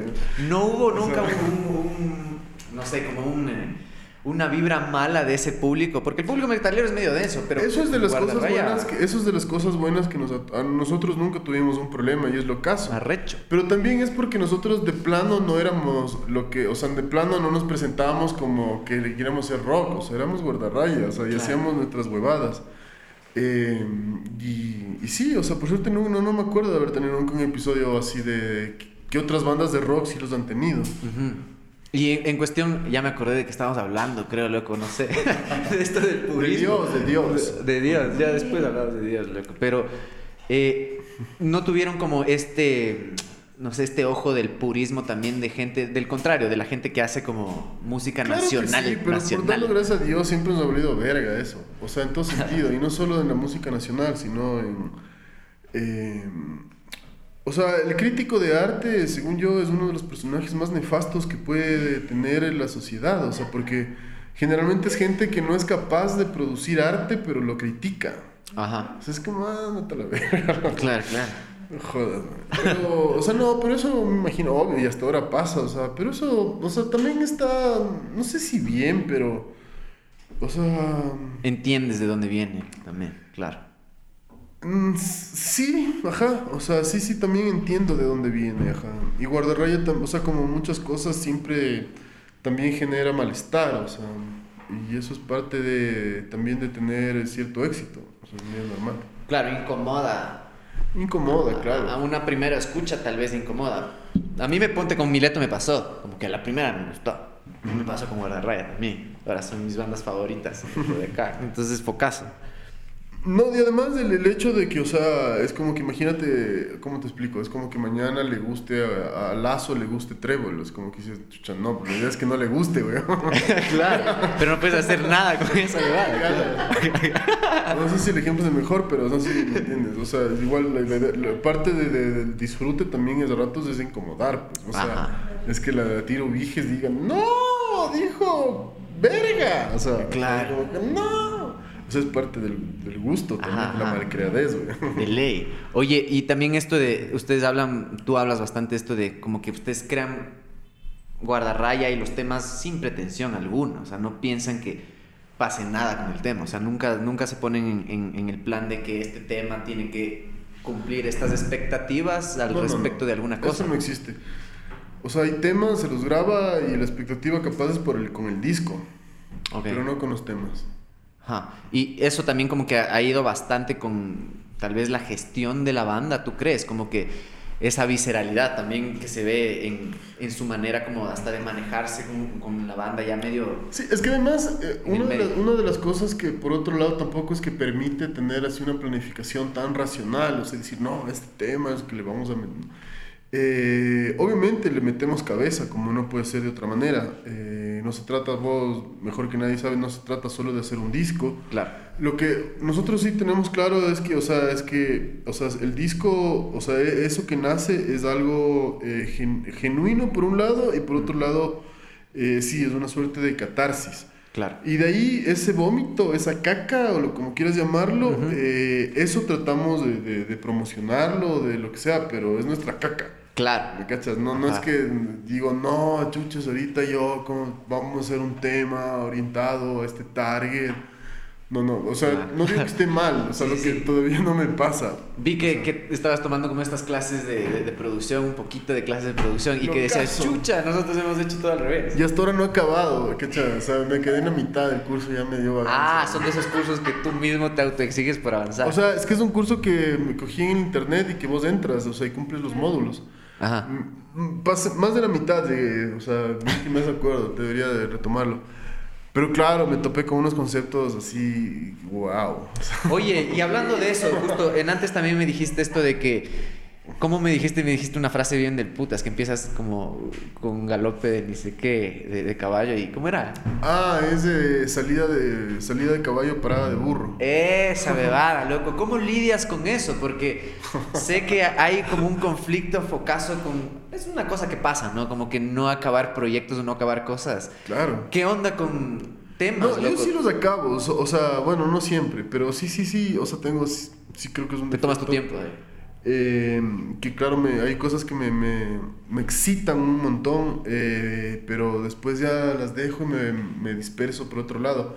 Y claro, no es lo mejor porque no terminas de concretar nada. Eh, ¿Qué pero pasa con temas de eso, tal vez? no con temas, me pasa en la vida. eh, pero obviamente como soy consciente de ese suerte de defecto, trato de, de- de que las cosas terminen. Claro. O sea, trato de corregir el defecto. Claro, de identificar el problema. Oye, ¿y cuándo empiezan ya ustedes a decir como...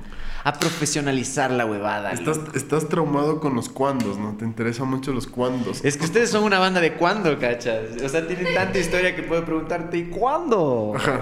Claro, loco. ¿Cuándo le propusieron al Franco entrar? O sea, son tantas cosas que han pasado que han hecho como que sea crucial el desarrollo también de la banda. Y además hasta por cómo ha cambiado también el, la sonoridad. loco. Tú mismo debes verte como... Tú escuchas tus discos anteriores, los discos antiguos. No, no soy poco de escucharme. ¿Por qué? Casi no me escucho.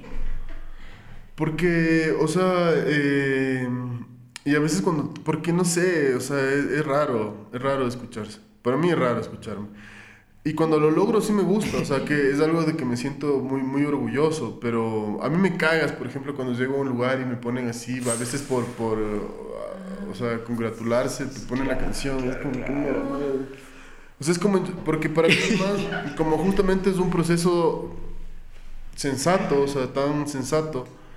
Para mí es, siempre he dicho, o sea, es un striptease existencial, ¿me entiendes? Claro. Entonces es como estoy con una pizza con gente que ni conozco y está sonando, y estoy yo, Yucho, sona- ahí. en- en- no me hace gracia. O sea, no me gusta. Me encanta que la gente disfrute, me llena de orgullo, todo lo que vos quieras. Pero no, no, no soy mucho de... A veces ah, me pasa así, pero muy rara vez. Ayer, por ejemplo, que estaba mamadazo, que te conté, eh, quise escuchar unos temas y no pude. O sea, me, me, me comienza a ver mucho vértigo, me da, me, me da un vértigo medio raro. Sí, empiezas a sentir como el... Como que te... Obviamente, embalas, qué loco. eh, eh, tocar el tema es otra cosa. Claro, ajá. Pero escuchar le dejo a la gente. Focazo, me ha pasado eso de tener más nervios por hacer escuchar un tema que por tocarlo en vivo para gente, es, es una locura. Oye, pero ¿y, y qué onda? O sea, ¿tú sí te consideras alguien nervioso? Claro que sí, o sea, toda la vida, desde niño. Porque dices mucho que eres introvertido. Eres nervioso, eres inseguro, o sea, yo cacho que el, eh, el artista casi siempre es súper inseguro, solo que uno lo camufla muy bien. Y una vez más me da vergüenza presentarme que soy artista, o sea, pero bueno, en este punto sí creo que puedo decir que soy una suerte de artista. ¿no? Ya de ser, loco. ya. Ajá, ya de ser, Simón.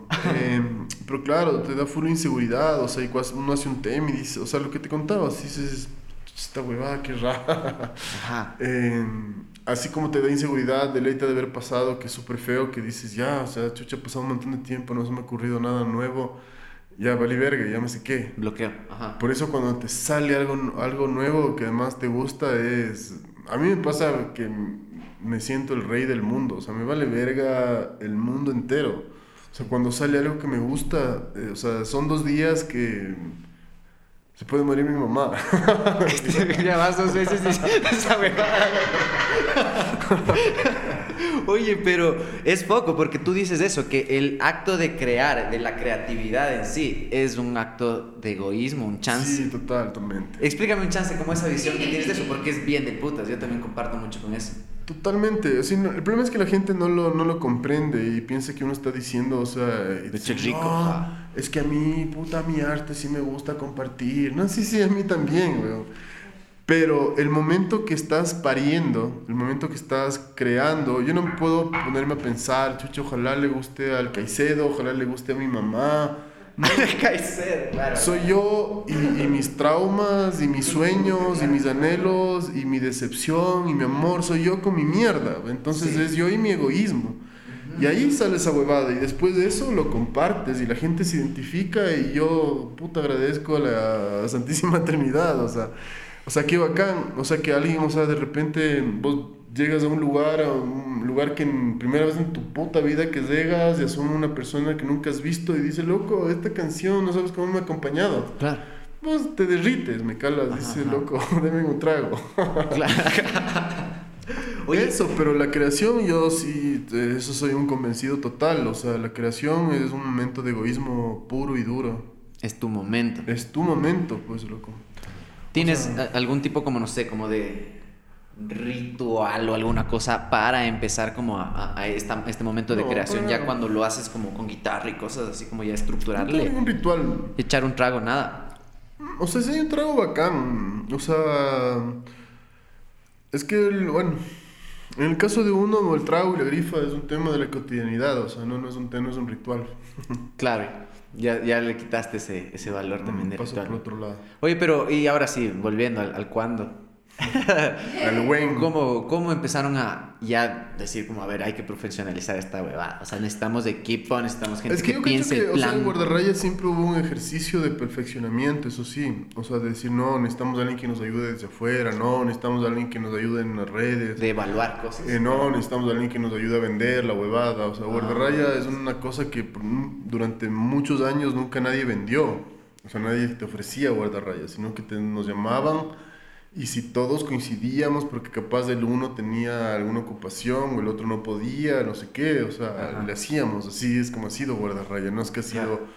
una empresa de que se... Y no digo esto como un mérito, solo como una descripción, nada más. Claro. De hecho, yo siempre he reclamado, o sea, ha sido una disputa interna de... de- por, por, o sea, no, no porque yo tenga la razón, sino por, por, porque sí, porque siempre he querido, o sea, como tocar más, entre otras cosas, pero obviamente eso tiene que adaptarse con otras realidades. Y ese ha sido también parte del éxito, no el éxito, pero el hecho que con Guardarraya sigamos tocando. Porque otra opción hubiera sido, no, puta, a los cuatro años y no, ya ahí nos abrimos, chao, cada uno por su Claro. vida, ¿no? Pero el, hecho de respetar y lidiar con la realidad del otro eh, en un deporte colectivo como es Guardarraya. Claro. Que es lo que yo siempre digo, o sea, por ejemplo, con Guardarraya es como jugar fútbol. Cuando estoy como Álvaro Bermeo es como jugar tenis. O sea, a pesar de que esté con banda, pero son Claro. cosas diferentes. ¿Cómo marcas la línea justo de este proceso ya solista tuyo también? No ¿Cómo, sé. ¿Cómo haces? Depende del plata. Pero en cuestión ya de, de la creación, porque si no, bien... no hay ninguna diferencia. O sea, yo, No. no es que, yo no es que creo para Guardarraya o para mí. Ah, ok, No, no, para nada. O sea, son temas que me salen y que por cosas de la vida me tocó defenderlas en algún momento solo y, y eso. Y en cuestión de la sonoridad, ya a la producción, si tratas de alejarte de alguna manera para De hecho, no... ahora, ahora justo pensaba en eso. O sea, no es que trato de alejar, es que no me hace falta tratar de alejarme porque yo, primero, no pretendo y segundo, no, eh, no creo poder copar lo que significa el Mateo y todos esos monstruos en, en sus instrumentos. Claro, Entonces, claro. No, estoy, no, no tengo ese, ese problema. Claro, son filtros de tus temas. Y claro. más bien por otro lado, eh, a mí me gusta eh, que también me vea la gente yo y mi guitarra. O sea, así es- este soy yo. O sea, no, no es el virtuosismo del Franco en el bajo al lado mío. O sea, con todo el amor que le tengo Claro. y cariño al Franco. Sino soy yo solito. O sea, y eso también me gusta. ¿Y cómo te mueves con esa responsabilidad? O sea, ¿qué, qué haces? ¿Es distinto? O sea, obviamente es distinto, pero tu preparación antes, la antelación del show es totalmente. O sea, de hecho me ha cosa. ayudado un montón en el sentido de que mm, ahora soy más responsable en ese sentido. Porque con guardarraya estoy mal acostumbrado que puedo salir y está la banda. Claro. sonando. En cambio, cuando estoy solito, es como que, ah, vos eres muy bacán, te gusta chupar, ya chupa. La Pero después sale a tocar, güey. Ajá. Y hace el ridículo solito. Eh, entonces uno como que aprende también ahí a, a A controlarse. medirse. ¿Crees que eso te ha dado un poco de ser solista? También medirte tal vez con eso. Mira, hasta ahorita justo tengo una experiencia muy fresca en relación a esto. Eh, eh, acabamos de tocar en el Sucre con Guardarraya. Eh, ¿Cuándo fue esto? El sábado, el sábado 11, el sábado pasado. Y hace unos, ¿qué serán? Hace unos seis meses yo toqué solito como Álvaro Bermeo. Y de hecho los cuatro o tres primeros temas yo salí con mi guitarra y toqué solito mis temas, mis canciones. Entonces, claro, después de la huevazón de sentir ese teatro, o sea, y el gente solito con tu guitarra, sin que nadie, o sea, puta, salir con guardarraya es, o sea, es de bajada, o sea, es como bajada. Claro, se dispersa la responsabilidad. O sea, me cago en la leche, como dice. Pero no, ojalá no se entienda, no es soberbia, sino más bien es el hecho de que lo otro es mucho más complicado. Entonces lo otro me reputa. Nada más después de tanto tiempo a tocar con guardarraya, encima me voto solo a tocar en ese teatro hace un tiempo. Ahora volver con guardarraya es un relax total, pues, o sea, es más bien. Además que es bueno para el público, porque obviamente me, me relajo mucho y puedo dar todo de mí. Claro. Oye, y en guardarraya son sí son como pilares los tres iniciales, o sea, como que sí tienen un poder de decisión mucho más fuerte que tal vez la banda que se fue formando después. La, banda la lideramos yo y el Mateo Crespo. Obviamente el Caicedo tiene un peso específico por estar con nosotros en la fundación, no es que siempre ha estado, o sea, aparte de ser nuestro hermano. Eh, creo que el Jason de la Vega también tiene un papel fundamental en la sonoridad de la banda de, de un tiempo acá. Eh, y todo, o sea, el Felipe igual. Claro, el Felipe entra como cabeza de productor también. Ajá. es increíble. O sea, ¿tú, tú, tú sí sientes como que se delegan ciertas cosas entre los Por supuesto, o sea, esa es la idea, esa es la idea. Sino que igual es complicado, porque somos seres humanos complicados, además de los artistas son más complicados. los alcohólicos, drogadictos son más complicados. Oye, aterrizando un poco en este lado de de la parte como de la introspección y un poco también que esto, yo vi una entrevista que hablabas de, te preguntaban de la pandemia y toda la nota y decías como que te afirmó bastante esto de que eres un ermitaño. Tú si te consideras... Yo sueño con que nos manden a la casa otra vez a todos. Sí, sí, la también un chance. O sea, que no pase nada malo, pero... Ajá, yo no, a mí, a mí me da vergüenza decir esto por, porque obviamente hay mucha gente que se murió, mucha gente que la pasó mal. Sí, sí. hay realidades y realidades. O sea, una cosa es decir, ah, encerrémonos todos, pero imagínate que va a ser vivir en Trinitaria con 40 grados de temperatura, 11 hermanos, 6 adictos a la base. Claro. No. claro. Eh, pero sí, o sea, a mí se me afirmó un montón el ermitañismo en, el tema de la pandemia. Y curiosamente me daba paz el hecho de que la gente esté en las casas. Me, da chiste, me siento medio cruchupa, se medio raro, pero era como que me daba paz de que la ciudad esté vacía, o sea, que no haya carros, o sea, que no haya el frenesí, ese que, que, solimos vivir. ¿Cómo, ¿Qué haces tú en la soledad, loco? ¿Qué es tu manera de pasar solo? O sea, tienes hábitos, cosas que haces para acompañarte. Sí, la radio. O sea, siempre me acuerdo de Charlie García, compañía electrónica, dice en, ah, una de sus canciones. Siempre prendo una tele, siempre pongo la tele o una radio. Ajá. Em, para no quedarte solo con la idea. Para no quedarme solo con, conmigo mismo. Oye, y hablando de eso, justo de, de, de ser como, de cierta manera, ermitaño, introspectivo, nervioso ¿Cómo manejas la presión del escenario? ¿Qué es Como el alcohol. ajá, ajá, justo eso. ¿Cómo... O sea, sí, parece chiste, pero no, es verdad. O sea, es como el alcohol. Y obviamente el alcohol es una arma de doble filo. Sí. Que me ha hecho cantar hermoso y me ha hecho hacer el ridículo. Por suerte, últimamente eh, creo que cantar mejor que hacer ridículo. Eh, pero es también como algo que ha movido un poco la banda, ¿no? pero el alcohol sí, el alcohol es algo fundamental en, en Guardarraya, o sea, en, lo que hemos hecho. Que loco, hay, hay, hay, esta historia, loco, que es como ya un hito aquí, de cuando el Caicedo se duerme. Oye, eso creo que no está en ningún lado, loco. ¿Podrías contarme qué onda con esa historia? Y a mí me han encontrado tres personas distintas de esa historia. Lo peor de eso es que el Caicedo estaba en mi habitación y al otro día el man se levanta así. Oye, súper bien ayer. no, no Pero una vez más, eso es lo, lo loco. Eh, claro, estábamos en Cuenca y el Caicedito se nos pasó de tragos y, y, yo le jodo, le digo, loco, porque chucha, o sea, que se duerme el contrabajista a cacho, o sea, porque te duermes. Pero el otro es como quedarte dormido corriendo, claro. claro, con más. Y estaba en el bajo el Toño Cepeda. Es Ya. que tiene dos episodios. Bueno, para que sea, tiene algunos.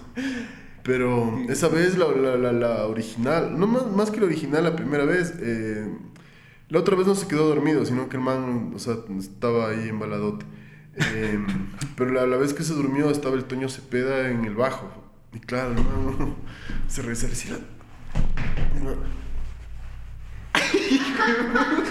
en la caja. Y claro, y la gente ya como se dio cuenta y por suerte el cariño de la gente y todo y lo que implica, claro, dicen, "Ah, Caicedo, Caicedo. Y por eso el man tenía la imagen de que estuvo una bestia. Qué de historia, loco. El Benavides me había contado esa huevada. Qué loco. Oye, y ya aterrizando otra vez en esto del imaginario de la gente que se crea alrededor y específicamente de ti. ¿Has tenido un problema con eso? Total, total. O sea, no, no, no total, pero... Incómodo, porque, incómodo, porque dicen de todo, o sea, de repente tocas así con, con, con historias así que, en las que yo como siempre he dicho, yo me hago cargo de mis muertos, pero de mis muertos. O sea, no hacer cargo de cosas que inventan. Pero más bien fresco igual, o sea, todo bien. O sea, ¿Pero qué tipo de cosas ha pasado? Ponte, yo conversaba con la, con la Pau Navarrete, que decía que después de que lanzó el primer disco y empezó a tocar en los festivales, pensaban que era esta man que siempre tomaba vino en el atardecer y que estaba con sombrero y como que este imaginario mental que tienen o sea, que me te imagino que el adjudican. imaginario mío depende de quién me vea, para variar, pero es algo que me importa un huevo, o sea, eh, a rato sí puede haber cosas que te, que, o sea, porque son cosas que uno no aprecia, entonces obviamente, ¿cómo te explico? O sea, eh, o sea, obviamente son cosas que uno no, no valora positivamente, pero no, no es algo que me desgasta en el sentido de estar pensando que estarán diciendo, porque además, claro, depende una vez más de quién, quién, quién te vea, o sea, si te ve la tía Erubige, si te ve Ajá. el man yuppie, si te ve el man hippie, o sea, depende, y estarme haciendo cargo de todo eso, mm, o sea, no, o sea, Claro, tengo cosas más importantes que hacer. qué loco. Pero además, es, yo cacho que es una consecuencia eh, inequívoca, o una, uno, o sea, sí, sí, de estar en, en la música, eh, de En alguna ojo manera. público también. Sí, exacto, pero no, no, no, no hay como quedarse ahí, pues, para nada. Lo caso. Oye, ñaño, qué del putas, loco, echar esta conversa contigo. No nos habíamos sentado a conversar nunca más que Así echándonos es, traguitos y hablar huevadas. Oye, es cierto, yo te iba a preguntar un poco de tu oficio a- alterno, loco. Alterno. Claro, o sea, de tu Ah, oficio, ya, de tu, de tu profesión, loco. Claro, ya de ponerte corbata. Veía en una entrevista igual que decías que no, a veces tu cuerpo no sabe qué mismo eres. No, pero ponerme corbata no me pongo corbata. Ah, bueno, pero el, el, el trip de oficina y irte a, a camellar como... O sea, sí, claro, tengo un oficio como casi mucha gente, eh, pero, o sea, mi oficio es el de sociólogo, entonces trabajo mucho con la comunidad, Ujú. o sea, tampoco es que es tan de oficina, eh, pero no deja de ser eh, a rato raro, por lo mismo que tú describes, o sea, porque claro, puta, estás de repente en un concierto con todo el frenesí de la música, y el otro día estás en, no sé, una reunión de trabajo viendo un PowerPoint de, de un POA, que es el Plan Operativo Anual. Chucha, claro. Y claro, y no deja de ser raro, pero, pero también es un acto de humildad, según yo. O sea, porque, o sea, yo no soy un rockstar, yo soy una persona normal, que de hecho necesito vivir, trabajar para Claro. vivir, o sea, ¿me cachas? Ajá. Entonces, a veces uno dice, no, o sea, puta, quiero tener un trabajo en el filo del mar, haciendo cócteles, pero es Claro, que hay, siempre como, claro. Sí, sí, justo eso, quería topar eso porque las únicas veces que he conversado contigo echando traguín ha sido tú saliendo a tus horas huecas. Claro, exacto, exacto, ahí escapadito. Claro, de lea, alivar. Exacto. Oye, ñaño, qué bacán, gracias por venir, gracias por conversar, qué chévere cachar un poco más de las dimensiones que existe atrás de tu creación y atrás de lo que has hecho con Guardarraya y con tu carrera solista, es increíble, la verdad. Algo que le quieras decir ahí a la gente que te ve y te escucha. Eh, dejen la escuela, abandonen la familia, eh, hagan comunidades eh, con otra estructura de valores y escuchen Guardarraya y Trébol. Nada más. Gran consejo, el de los mejores consejos que verdad. Qué de putas, ñaño. Oye, ve, una saludcita, va a servirme un De de pana. Chévere, chévere conversa. Arrecho, ñaño. Ah, oye, es cierto, ¿y este traguín? ¿Qué onda este traguín? traguín es ahí para que pruebe nuestro compañero del sur. A, a este man que no... Bellito, vengas a echar un traguín. A ver si ¿Y de sí. qué es, loco? De agave, o sea, es de... de- De agave. A ver, ahí para que vean, como que qué arrecho. Eso ahí en la estación del trole, o sea, es que aquí en el Ecuador es como mala hierba, o sea, es el, el penco ese. Ah, no jodas. Claro. Ah, sí, claro. Es lo mismo donde sacan el tequila, pero nosotros Sí. tenemos nuestros propios... De ahí sacan el chaguarmiski. Está de moda ahora. Ya te Estábamos de moda. A ver, a ver, échate un. Traguinazo. Y es, es 40 grados, no, huevada.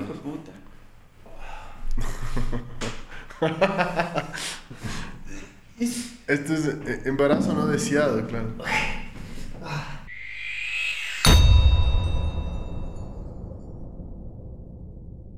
¿Y a dónde le mandó, loco? ¿Qué pasó, eh? Ya se fue a la verga.